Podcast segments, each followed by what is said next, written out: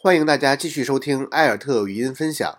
埃尔特语音分享第二季已由音频改为视频直播，但我们依然会持续在喜马拉雅更新音频内容。对视频感兴趣的同学，请搜索微信公众号“埃尔特”。好，今天的分享会开始了。很高兴能够在埃尔特语音分享会一周年的时候和大家见面。嗯，在这里感谢艾尔特的信任，能够在第五十二期收官的时候来请我做这一期的分享。我是叶森，呃，树叶的叶，森林的森。大家晚上好啊，我是一个北方人。啊，刚才聊天的时候说了，我是一个铁岭人。那铁岭呢，过年要到二月二才过完，所以在分享之前，就先祝大家新春快乐，万事如意，过年好。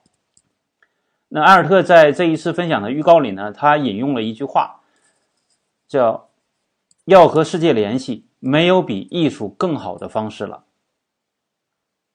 那这也是我今天为什么要分享艺术启蒙的原因。无论是今天、过去还是未来，我们要准确的去定义什么是艺术，都是一件特别困难的事儿。但艺术一直也没有一个公认的定义。有这样一种说法，说当我们人类不需要用自己全部的精力去进行延续生命的活动的时候，就开始有了过剩的精力。那这些过剩的精力怎么办？它体现在自由的模仿活动当中，就有了游戏和艺术。我们看。艺术是因为人有了过剩的精力才产生的，那我们大约可以这样去形容：就是艺术，它是有思考能力的动物表达情感和自我意识的一种结果。那德国的当代最重要的艺术家安塞尔姆·基弗，他在法兰西学会的第一堂课讲的就是艺术是什么。他这样说：“他说，艺术是什么？谁都不知道，而且。”当你想用语言去限定它的时候，它就消失了。我们看艺术家自己，他也没有办法说清到底什么是艺术。那其实艺术到底是什么这个问题，他不需要来回答，它是用来思考的。如果我们人类能够回答艺术是什么，可能我们今天就不需要艺术了。所以，我们很难明白艺术，很难看懂一幅画，很难理解为什么这样一幅。鼻子、眼睛都画歪了的画，能够被人用九千多万美元买走。那面对这样的艺术，我们其实也不需要焦虑，我们也不用假装去理解，不丢人的，很正常。因为其实我也看不懂，绝大部分人都看不懂，很有可能包括艺术家本人。但是我们要知道，我们为什么看不懂？因为艺术和哲学和科学是一样，他们都可以成为，或者说都可以看成是我们人类精神世界的延长线，是我们人类的智慧在现实世界的映像。那他们之间有什么样的区别？仅仅是方式的不同而已。所以，我们不太能够完全的理解一件艺术品的所有的价值，就像我们不可能完全的理解一个人的精神世界一样，包括我们自己的精神世界。那艺术的价值到底怎么样去衡量？艺术有没有高低的区分？我们要回答这样一个问题，我们先要思考艺术它是怎么产生的。在六千多年前，阿尔及利亚有一个小女孩，她的名字叫艾利亚。刚刚跑回家的时候，其实她的家就是一个山洞。她用发抖的手和带颜色的石头，在山洞上刻下了一头熊的样子。因为就在刚刚，他的父母和他捕猎的时候，已经被那一头熊吃掉了。墙上刻的那一头熊，每一笔、每一个刻痕，深浅和角度，都包含了艾丽亚的精神情绪。那和他的精神世界连接在了一起。这个时候，他在墙上画的熊已经产生了艺术价值，因为记录了艾丽亚的精神世界。在几百年后。伟大的艺术家史蒂夫偶然地发现了这面墙上的这幅画，他完整的从墙上把这块石头取了下来，带到了当时的艺术中心罗马，并且在市场上去卖。那这块石头的价值因为买卖而产生了转移和放大。又过了一百年，帝国的皇帝兰尼斯特在路过罗马的时候，又发现了这块石头，他非常喜欢，把它带回了巴黎。那今天这块石头在最伟大的博物馆里面。现在我们看这一块石头的价值，到底是这个小姑娘艾丽亚的情绪印记，还是熊和人搏斗的场景，还是艺术家史蒂夫发现的眼光，还是他尘封了上千年的历史价值，或者说是不是因为那个皇帝的权威？其实上面这一些全部都有一点点，是所有的这些一点点。组成了我们看到的这块石头的价值，我们很难说清，在这个过程当中，艾利亚的作品，它到底有多少价值？但是它一定包含了艺术价值、商业价值和历史的价值。那每一次的变迁都是一次积累，都是以指数级的速度增加了它的价值。到最后，我们很可能没有办法去估计这一块画了熊的石头它值多少钱。那我想说的是。是不是艺术看艺术看起来没有那么简单，但是也没有我们想象的那么复杂，没有我们想象的那么神秘。那其实艾利亚和熊的故事，还有那个皇帝兰尼斯特，在历史上从来都没有发生过，那是我自己杜撰的，那是我编的一个故事。可能你们听他们的名字很熟悉，对吧？因为里面所有包括艾利亚，包括兰尼斯特的名字，来源于我喜欢的一个美剧，叫《权力的游戏》。我希望通过这样一个小故事，能够让我们大家理解艺术没有那么复杂，但也没有那么简单，它是一个过程。我们再说一个真实的例子：中国的长城，世界文化遗产，毫无疑问，它是一个人类伟大的艺术，我们可以这样去形容。但在千百年前，对于北方的游牧民族来讲，这就是一堵墙，对吧？还挺高的。高到我们爬不过去，所以你看，在不同的时间、不同的人，有一些东西对你来说就是艺术，而对我来讲，它就是一堵墙。所以，贡布里希在他艺术的故事里面讲了这样一句话：没有艺术这种东西，只有艺术家。我们可以这样去理解：艺术家让艺术有了可能。就在几十个小时以前，世界上最杰出的博物馆。纽约现代艺术博物馆，他重新布置了他五楼的展厅，拿下来了毕加索的、马蒂斯的，我们知道的那些大师的作品，换成了来自伊朗、伊拉克还有苏丹的那些当代艺术家还活着的人的作品。有一幅作品的旁边是这样写的：这件作品来自于一位伊拉克的艺术家，根据二零一七年一月二十七号的一份总统行政令。他所在的国度的公民被拒绝进入美国，对，就是我们知道的刚刚上任的美国总统特朗普，他签署了一个行政令，禁止对七个伊斯兰国家的普通公民入境美国。那纽约现代艺术博物馆的这样一个行为，就是在抗议特朗普的行政令。在这一个时刻，艺术它是用自己的方式来解释什么是尊严和自由。那有的时候，艺术还和战争在一起，他们会有互相的连接。那这一幅作品，当时是西班牙共和国政府的委托，本来是为了在一九三七年的巴黎举行的国际博览会西班牙馆进行的创作。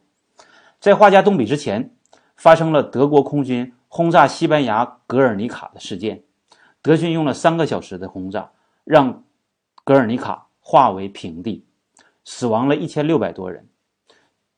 在这样的情况下，画家毕加索决定更改绘画原来的内容，然后才有了这一幅让我们今天动容的《格尔尼卡》。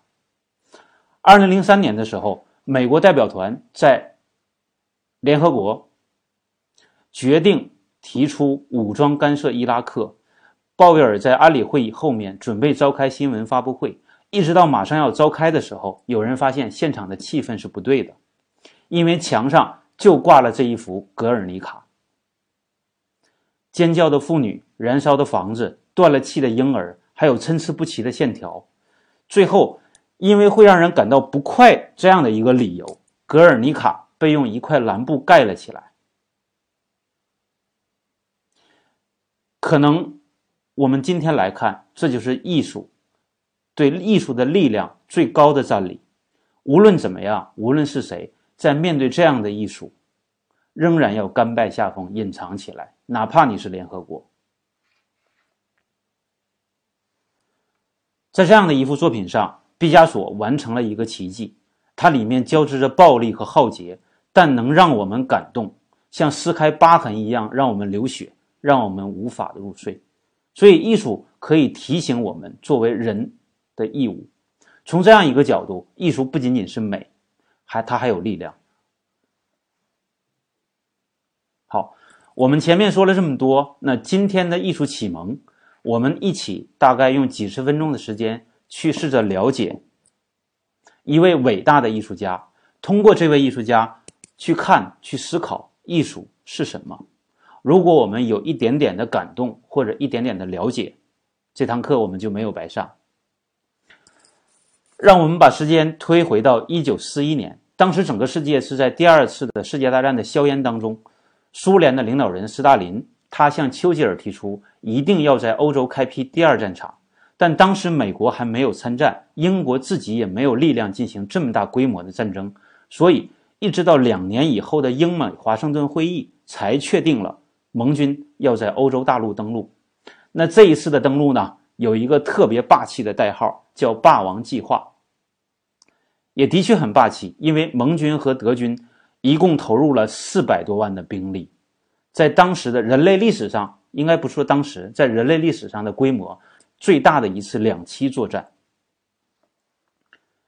艾森豪威尔是这一次的指挥官，他登陆以后说了这样一句话：“他说这是人类战争领域曾经出现的最大的屠宰场之一，每走一步都踩在死人和腐烂的尸体上面。”大家可能想到了，他还有另外一个名字，这一次的登陆就叫诺曼底登陆。和血淋淋的战争相比，年轻的妈妈们可能更喜欢诺曼底，不是因为战争，而是因为奶牛。因为这里面有全世界最好的牧草，还有最优质的奶牛。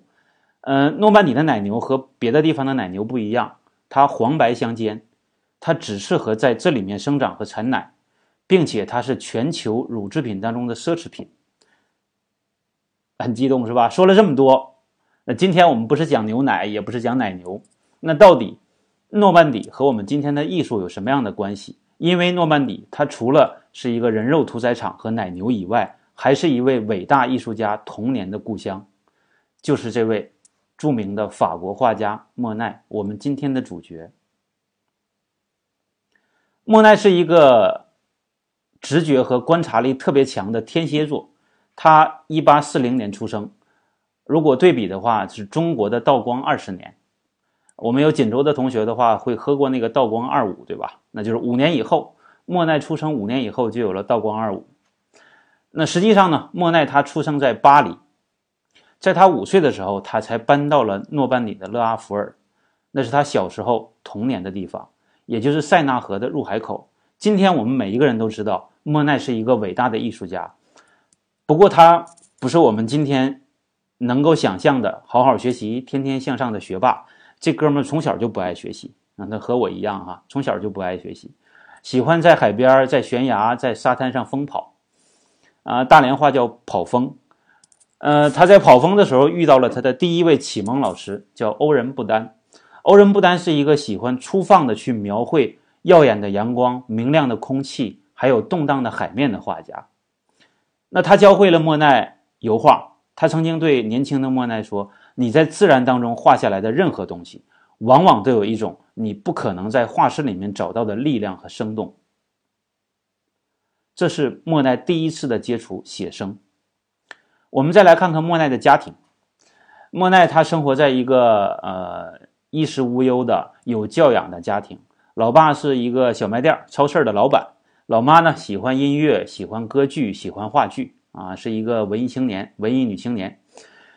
他们家还开了一个社交沙龙，他妈妈开的啊。因为打小就不爱学习嘛，所以呢，莫奈和我们今天的小朋友一样，上课的时候呢，就喜欢偷偷摸摸的画老师、画同学。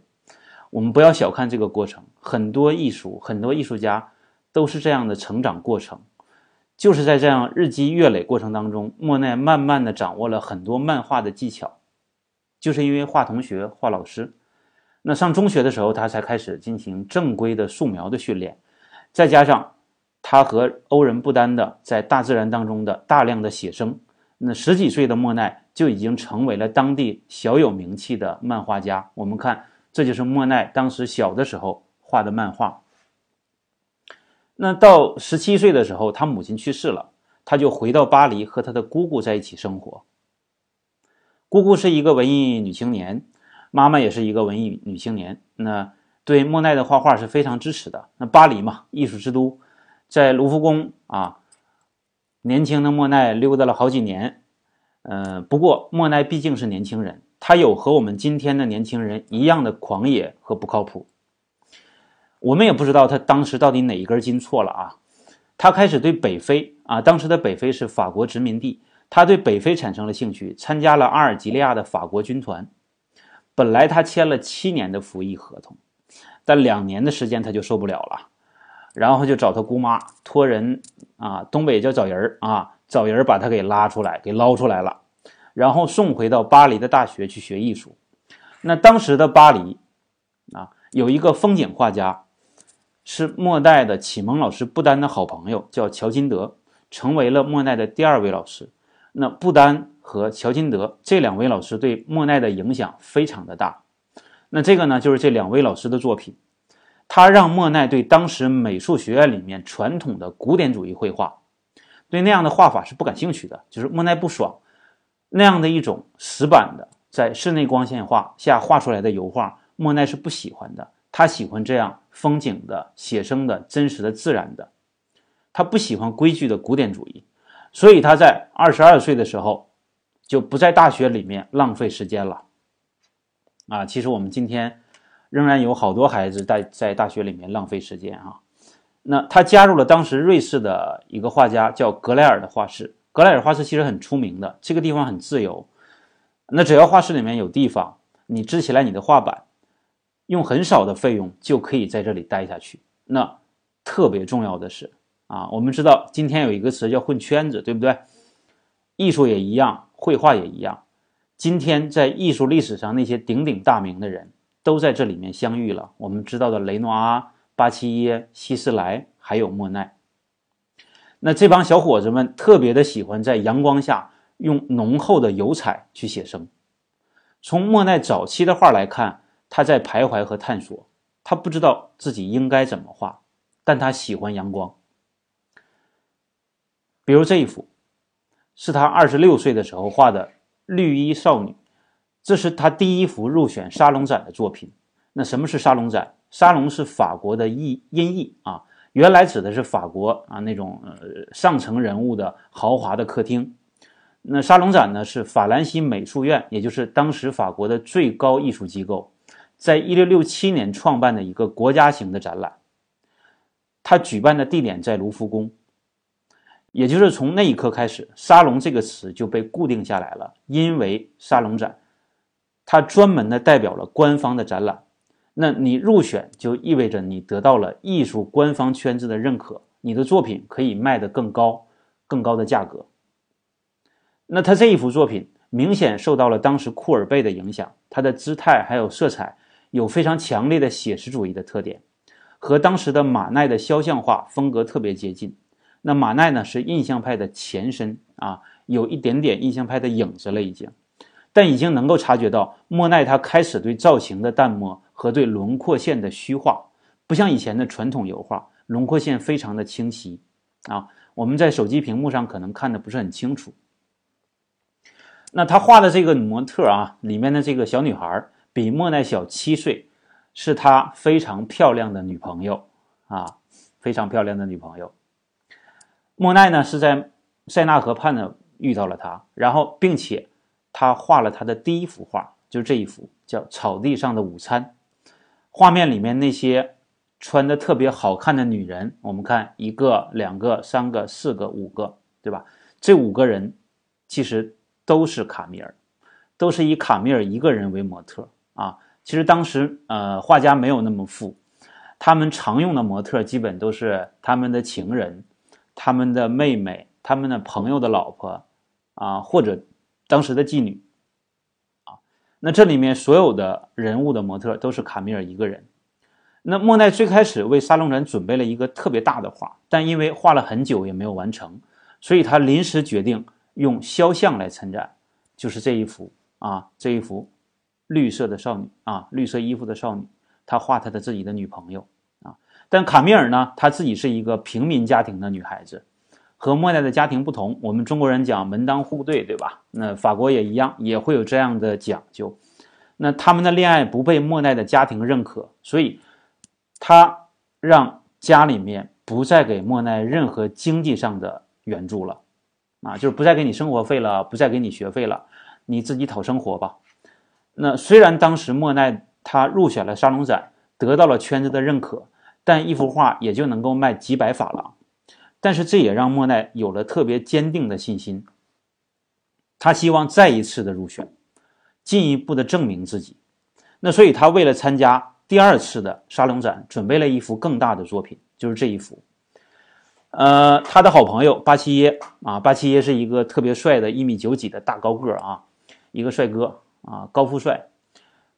呃，给了他一个这样的建议，就是在阳光下面画特别大的画幅。模特还是卡米尔，这一幅画叫《花园里的女子》。他完成以后很意外落选了，为什么？因为马奈还有巴齐耶。这些小伙伴的影响，让莫奈已经对光、对色彩产生了特别浓厚的兴趣。他的作品里面开始有了那种所谓的印象派的痕迹啊，当时还没有印象派这个词，但他肯定是反传统的，和以前的古典油画是不同的。他不能够再被推崇传统古典油画的官方所接受了。那这样以后的莫奈很久都没有收入，开始越来越穷。一直到卡米尔去世，两个人都在极度的贫困当中。呃，不过今天我们都知道，穷并不代表不幸福。有卡米尔的陪伴，这段日子里面也是莫奈蜕变的一段时期吧。那卡米尔还有水，还有阳光，它成为了莫奈永恒的主题。我们知道画水特别难，为什么难？因为水一刻不停的在变化，它不是固定固定的。其实我们今天画画其实很，呃，应该说会简单一些，因为我们有了什么？有了相机，我们可以把那一瞬间凝固下来，我们再去慢慢的雕啊，慢慢的画。但在那个时候是没有摄影术的，他不能够把画面凝固下来，他要靠脑子，他要靠自己的天分，把他看到的场景凝固下来。水是无法被凝固的，它每时每刻都不同。变幻无常，那怎么去画？那所以莫奈为了去研究，为了去画好、接近和亲身的感受水，他自己造了一艘船。啊，这个船呢也是他的家。他和卡米尔一起，他的女朋友，漂亮的女朋友，在塞纳河顺流而下去探索、去看、去接触水。我们看这一幅，当时他的好朋友马奈，马奈是他的是他的一个嗯，算哥哥吧，比他。大了那么十几岁啊，那马奈他画了一幅莫奈在船上的画。我们看莫奈穿的这一套衣服是白色的，船员服有很多的颜色，其实，但当时有一个惯例，就是在塞纳河，船员服必须是白色的，因为好看。莫奈其实是一个骨子里面特别爱美的高富帅，他那个袖口的装饰精致的出名啊，特别的细致。那卡米尔和他，我们看后面那个女人就是卡米尔，一起在船上。莫奈在画画，然后卡米尔呢在唱歌，在做饭，在布置晚餐，特别美好的一段时光。那其实幸福的时光肯定是很短暂的啊！在普法战争期间，莫奈逃到了英国去避难。那这段时间呢，他看到了当时透纳和康斯泰布尔的作品，这两幅就是透纳和康斯泰布尔的作品，这是两位世界上非常伟大的风景画家。那透纳被评价为他改变了风景画在整个绘画当中的地位。那这两位画家对莫奈产生了巨大的影响，他激发了莫奈对色彩研究方面的创新，也就是说，让莫奈实现了后面开阔、自由和那些跃动着生命的空气和色彩，都是因为透纳和康斯泰布尔的这种启发啊。那回国以后，莫奈就画了一幅。他改变以后的作品，我们看是不是有一片雾气呀？那莫奈画了一幅家乡的风景画，就是我们所说的诺曼底啊，叫《日出印象》。然后他和雷诺阿、毕沙罗、希斯莱、德加、塞尚还有莫里索一起，这些年轻的画家们，他们他们办了一次画展。这些画家们风格不同，但他们有一个共同的地方，就是在同样的年代都被沙龙展拒绝了，都被官方拒绝了。他们为了泄愤和挑战官方，决定和官方的沙龙彻底的撕逼，不再送任何的作品去参加展览，而是以独立画展的方式直接面向法国的民众。那他们借了一个地方，是当时的法国摄影师盖达尔的工作室，门票一法郎啊。当时的画展目录也会卖钱，卖半法郎。那他们一共有二十九位画家，展出了一百六十五幅作品。很公平，他们用抓阄的方式来决定挂在哪儿，因为挂的地方很紧张，挂到上面、挂到下面可能都不利于观看。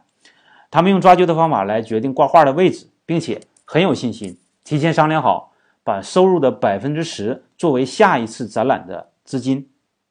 但当时的巴黎人不买账的，对这些新兴的画家没什么好感啊，他们本身也没有什么名气。最后，他们一共就卖了十五幅作品，收入了三千五百法郎。亏本的，算了一下，他们当时每个人参加展览以后，还要再自己掏六十法郎来补足他们的亏空。这个不是最可怕的，亏钱不可怕，可怕的是画展当中来看的人，比如像塞尚的作品吐了口痰，那像雷诺阿、莫奈的作品，压根就没有什么人搭理的。当时的《巴黎日报》是一个很有影响力的日报。是这么评论的：“他说，如果这是小孩子的涂鸦，还有天真和真诚，能让我们向往美好的笑一下。但这个屋子里面的展览，简直就是荒淫无耻的行为，让人想吐。”另外还有一个人叫勒鲁瓦，他是一个艺术评论家，他站在莫奈的《日出印象》那张画前面，一边各种的讽刺，一边说：“这怎么能叫画呢？他只给我留下了一个印象。”就是对美和真实的否定。我看这种破画展就叫印象派画展吧。我们知道了，艺术历史上鼎鼎有名有名的印象派就是这么来的。啊，一个艺术评论家的讽刺带来了印象派的发展，他们的名声啊。这还不算最坏的，那展览以后，毕沙罗的作品。当时在印象派里面是最贵的，从原来的一千法郎暴跌到了三百法郎左右。那莫奈当时他的作品拍卖价跌到了一二百法郎，几乎无法维持啊。但我们看这一幅《日出印象》，就是给印象派命名的这一幅画。今天这一幅《日出印象》，它已经成为了世界上最有价值的二十幅经典之一。我们已经没有办法评估它的价格啊。在艺术历史上面，这一次的展览代表着印象派绘画的诞生，它让以后的印象派成为了一个影响深远的世界派画啊，世界性的画派。他们强调自然的光和色，他们让光和色的变化成为了我们今天绘画的主流啊。那对于画家莫奈来讲呢，这一次的画展是一个悲哀啊，他没有钱了。一直到一八七九年，他的妻子卡米尔去世，莫奈都在贫穷当中，但是呢，他有和卡米尔的爱情，他有印象派的那些小伙伴我们可以想象一下，莫奈、雷诺阿这些年轻的小伙子们，他们在枫丹白露森林里面写生，阳光透过斑驳的树叶洒到画布上，形成了那些形状不一的明暗各异的光斑，他们一次一次的试验。去寻找怎么样才能够把阳光记录下来？他们用非常小的断裂的笔触，把每一个点的明度和颜色都忠实的记录下来，就是希望找到能够记录阳光的办法。最后，他们用这些微小的局部一个一个的笔触，组成了整体的画面。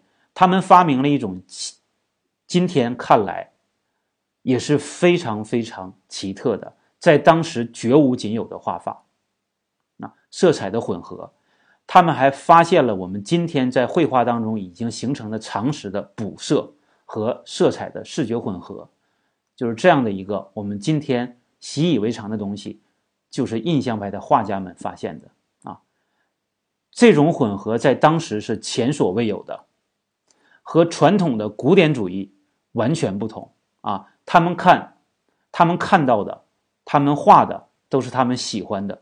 那他们所追求的是眼睛看到的真实，我看到什么，我感受什么，我就画什么，所以他不再和以前的那些艺术家一样了。以前的艺术家画什么？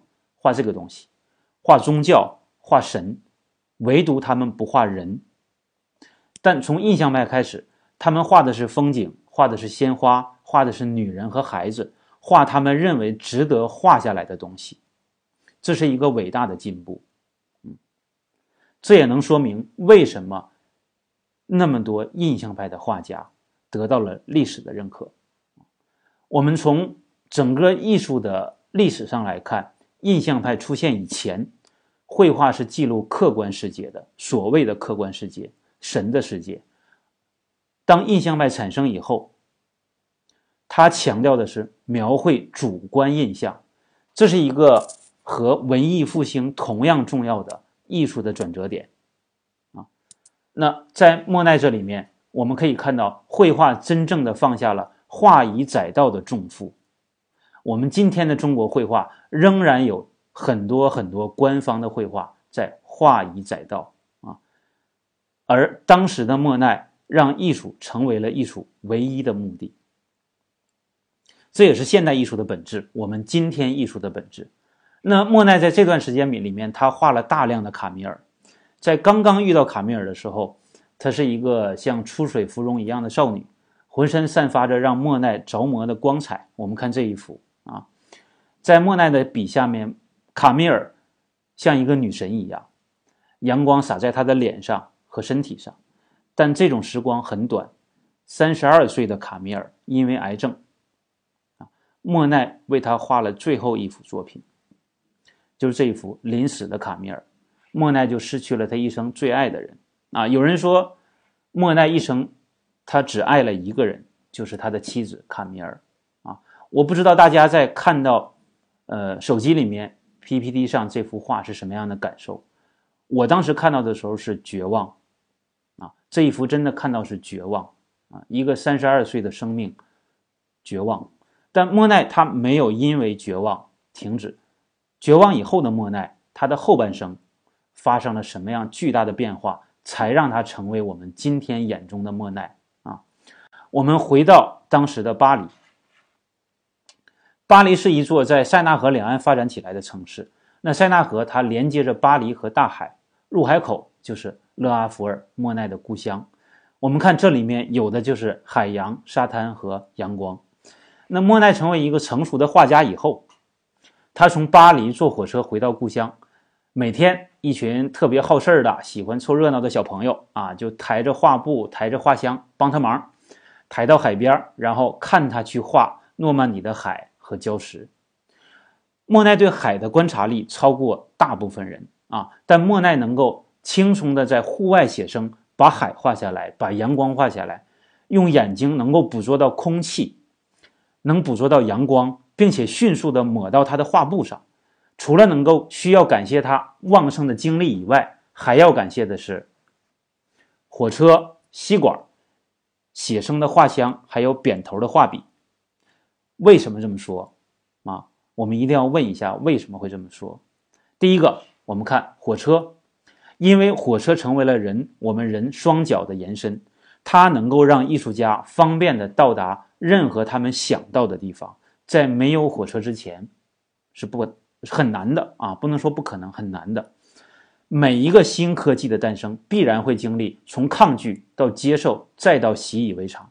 铁路也是一样，英国在1825年就已经建成了全球的第一条铁路，但一直到二十年以后，在法国修建铁路还是违法的。你可能会问，为什么是违法的？这是好东西啊，对，是好东西，因为那些垄断河流航道的。大佬们反对这样的行为。如果有了铁路，谁能坐船呢？对吧？那这种反对一定会被科技无情的碾压。到一八九二年，火车已经连接了地中海和大西洋，在法国铁路已经达到了三万英里，贯穿了整个法国。那有了火车，这些喜欢户外写生的莫奈们、印象派们，拎着画箱，买好车票，他想画哪儿就画哪儿。下了车以后，他们戴上那种带帽檐的帽子。穿着一堆有口袋的黑色的衣服，那种衣服你可以想象，就像我们今天钓鱼的老八老八们啊，就那些钓鱼的老大哥们，全都是各种兜啊。他们开始撒了欢的画。为什么衣服要有很多口袋呢？是为了方便的去放画笔。为什么是黑衣服？他为了让不让衣服的反光影响到画面。那帽子为什么有檐儿啊？不是为了不让脸黑哈。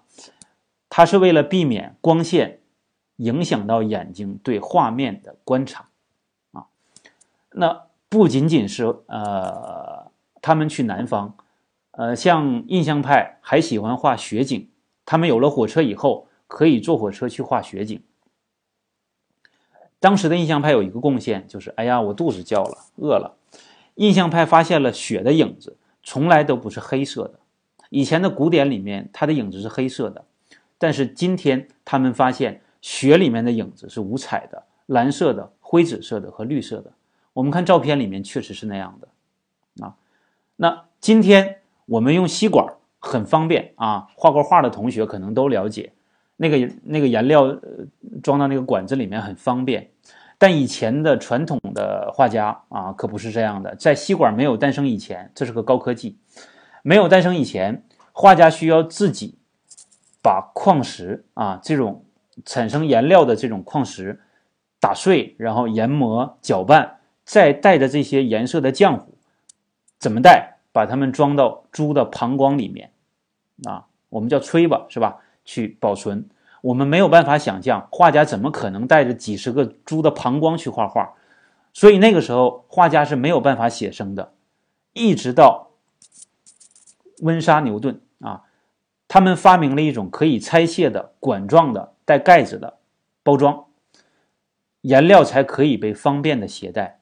再加上有人发明了前面的那个金属的笔头，才可以让画笔是扁的，面积可以更大，画得更快。有了这些高科技，莫奈才能够摆脱距离和工具的束缚，去研究光，研究写生，去画大海。那今天的温莎牛顿啊。它仍然是我们绘画燃料当中的特别著名的一个呃工厂啊。我们看有了这些科技的利器以后，莫奈都干了什么啊？为了研究光，为了研究阳光，阳光下色彩的不同，那在相同的角度、不同的时间，莫奈画了很多很多鲁昂大教堂的连坐。连坐是莫奈的一个特色。这个哥特式的鲁昂大教堂。它的正面起伏非常丰富，细节特别复杂，在阳光下变换非常多，所以它能够激发莫奈兴趣。什么兴趣？不是建筑本身的兴趣，是投到建筑上面的光和影的跳动，还有光线形成的光斑。那莫奈画的就是这样的画，这就是连坐啊。他在不同的阳光下，同一个时间摆出十几幅。同时画，同时画啊，形成的连坐，就是为了研究阳光下色彩的变化。那莫奈自己是这样说的：这一段时间，我全部的精力都在画一组追求不同光影的画，但太阳下山的太快，让我来不及画完。我越来越感觉到，还要画的再快再多，才能够得到我想要的东西。瞬间的弥漫的无处不在的光。他把画布摆成一排，每一块画布几。嗯，就画十几分钟吧。每天在同一时刻、相同的光这个光线下，他画了两个月，完成了一组二十幅的鲁昂教堂。从晴天到阴天，清晨到黄昏，莫奈根据自然的光色，啊，在教堂上留下来的视觉印象，把瞬间的色彩变化和建筑色彩的表情，神奇而辉煌地凝固在了他自己的画布上。这一刻，莫奈唤醒的是人们对光的感觉，第一次唤醒了人们对光的感觉。那当时的法国总统叫克雷孟梭，买下了莫奈的一幅鲁昂教堂，把它挂在了卢森堡。这里是卢森堡宫，是法兰西第三共和国的政府所在地。那在那以后，画廊展出的时候，每一幅鲁昂教堂的标价已经升到了一万两千法郎。莫奈开始有钱了！除了鲁昂大教堂，莫奈还特别喜欢画塞纳河啊。塞纳河有清晨的雾气，还有黄昏的水面，还有正午的斑斓，还有像雾霾一样的时候，他都把它画下来。莫奈还曾经去过伦敦。他第二次的去伦敦的时候，从他住的地方可以俯瞰泰晤士河，还可以瞭望国会大厦。他画了十九幅浓雾当中的国会大厦。国会大厦浓雾啊，大家已经想到了。其实我们看到的画面里的不是雾，是我们今天熟悉的工业革命以后带给我们的雾霾。伦敦当时有严重的雾霾。啊，比我们今天的首都要霾得多，埋到什么程度？严重到什么程度？在伦敦有一个叫沙德勒之井的剧院，他上演了一幕话剧叫《茶花女》，有一段时间是被迫取消的，因为雾霾渗透到了剧院里面，没有人能看到舞台。在一九五二年著名的伦敦雾霾事件里，持续了五天的雾霾，直接就让五千个伦敦人死掉了。厉害是吧？啊，我们的今天和当时的伦敦很像哎。那莫奈在伦敦还画了三十七幅的雾霾当中的查令十字桥。我们是不是能想起来那个特别出名的小说啊？那其实呃，莫奈对雾霾的热爱在二十几年前就已经开始了，就是一八七七年，那个时候莫奈还在巴黎。他经常从火车站出发去画他的阳光，还有河岸。突然有一天，莫奈就想：“哎，我为什么不画一画我的火车站呢？我每天都从那里出发。”他的好朋友呃雷诺阿知道以后就觉得：“你好无聊啊，那一堆破铁，你有什么好画的，对吧？再说你画火车，你怎么画？没等画呢，你就撞死了，对不对？”那莫奈想了一个晚上，觉得我还是要画，但是他怎么进入车站？啊，他要在铁轨上，所以他有一天的早晨就穿了一件自己最贵的一套衣服啊，装嘛，对吧？去找那个站长。虽然当时莫奈已经有了一点小名气，但其实站长根本就没听说过他。但莫奈特别横，他直接对站长说：“我需要关闭你的车站，发动火车，但不能开，就停在那儿，让烟雾充满车站。”站长能同意吗？你想想，你谁呀，对吧？他刚想骂，心里骂呢。你谁呀？你哪来的？你是不是彪啊？你是不是傻呀？我觉得站长当时就这么想的。啊，没等他骂呢，啊，莫奈说了，我的画其实还挺有名的。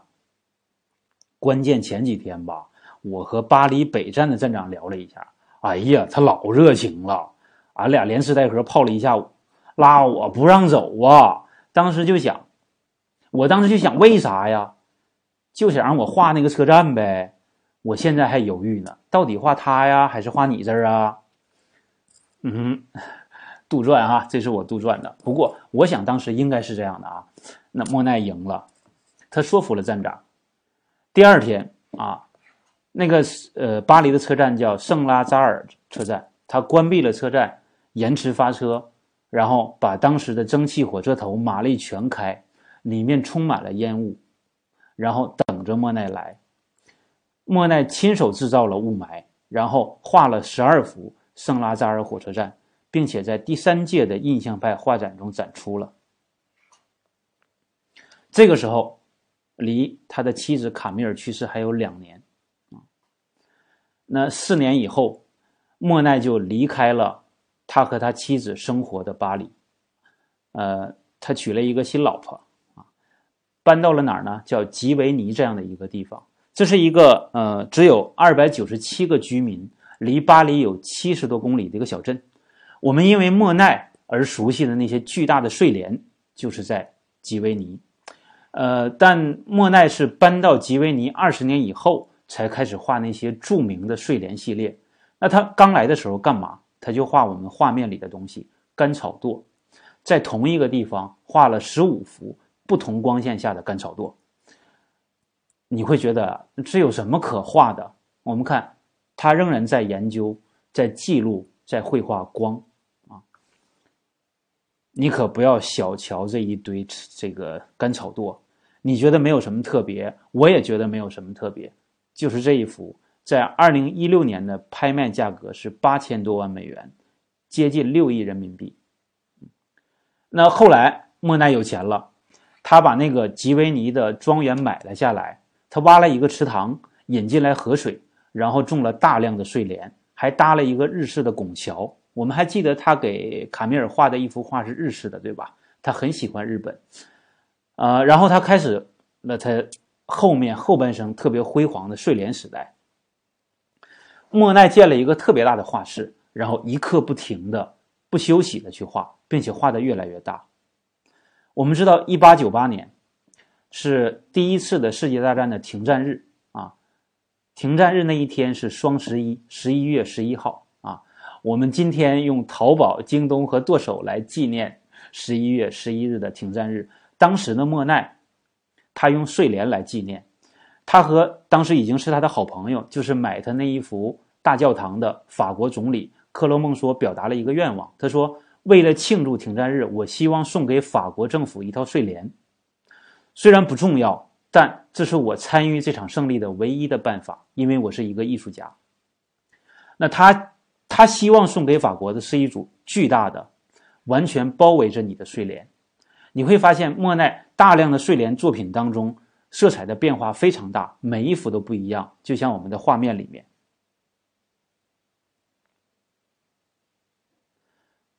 为什么是这样的？因为从来到吉维尼以后。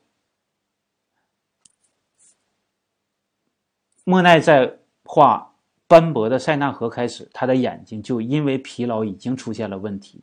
我们知道，随着年龄变大，眼睛的晶状体会逐渐的老化，因为时间的增长变黄。莫奈得了白内障啊，那他看到的颜色变了，他看到的世界相当于我们今天的镜头加了一个黄色的滤镜。那什么样的效果呢？就是所有的蓝色都消失了，含有蓝色的色彩都变成了灰色。并且越来越严重，莫奈的视力开始消退模糊，一直到分辨不了颜色。那他怎么画？他靠颜料管上面的标签来决定用哪个颜色来画。当他马上看不到的时候，他进行了手术，把一只眼睛当中老化的晶状体拿掉了，配上了一个特制的眼镜啊，视力增强了。但因为不同步，大脑没有办法将两个眼睛看到的统一。莫奈看到的所有的东西都是一大一小重影的两个，那结果是什么？结果就是这种重影的痛苦释放了他的视觉，迫使他的想象力发挥到了极点。这也是为什么莫奈会画出那么多大量的巨幅的不可思议的色彩的睡莲的原因。那在吉维尼。莫奈经历了陪伴他后半生的妻子爱丽丝的死去，第二个妻子，还有他三十七岁的大儿子也去世了啊。那最后，莫奈一个人仍然在画他巨幅的睡莲，到最后一刻。呃，我们能够看到他画的睡莲里面的那些细节啊。那这一幅是法国协和广场的菊园美术馆，有两个椭圆形的展厅，这是其中一个，首尾相连。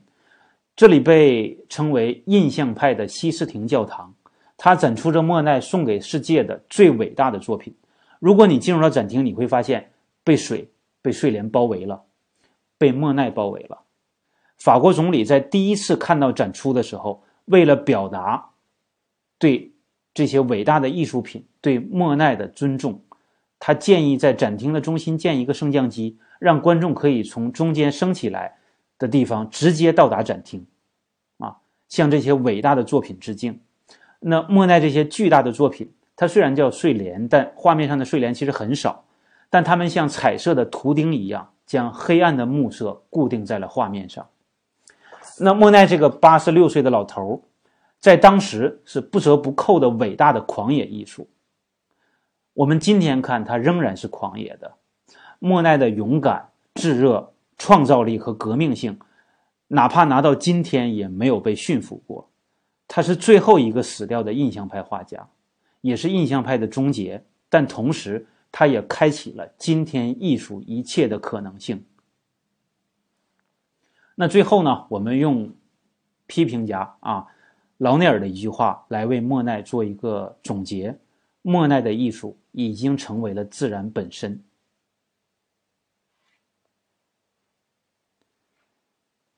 如果你和你的孩子听完我讲莫奈的故事以后，如果对莫奈、对艺术家有了一点点的了解，对艺术有充满了好奇，开始有好奇，那我从心里面就会感到高兴啊！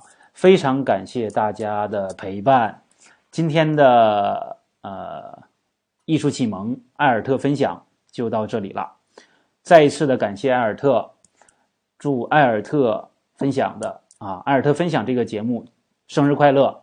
感谢不亦乐乎平台啊，我特别喜欢不亦乐乎网络学校的这个价值观，为学习型新家庭服务。最后，感谢大家，感谢你们所有人。呃，但不能再见，因为还有一个特别推荐啊，呃，大学者还有顶尖的优秀的老师们一起给我们开了一个课，不亦乐乎的。第一季人文通识课，我用一句话来表达这套课的价值，就是你无法确定能留给孩子多少物质的财产，但至少你能确定，你给了他们良好的教育，任何时候、任何人都无法夺走。那就送给你的孩子一份最恰当的礼物吧，就是这一套课程。谢谢大家，再见。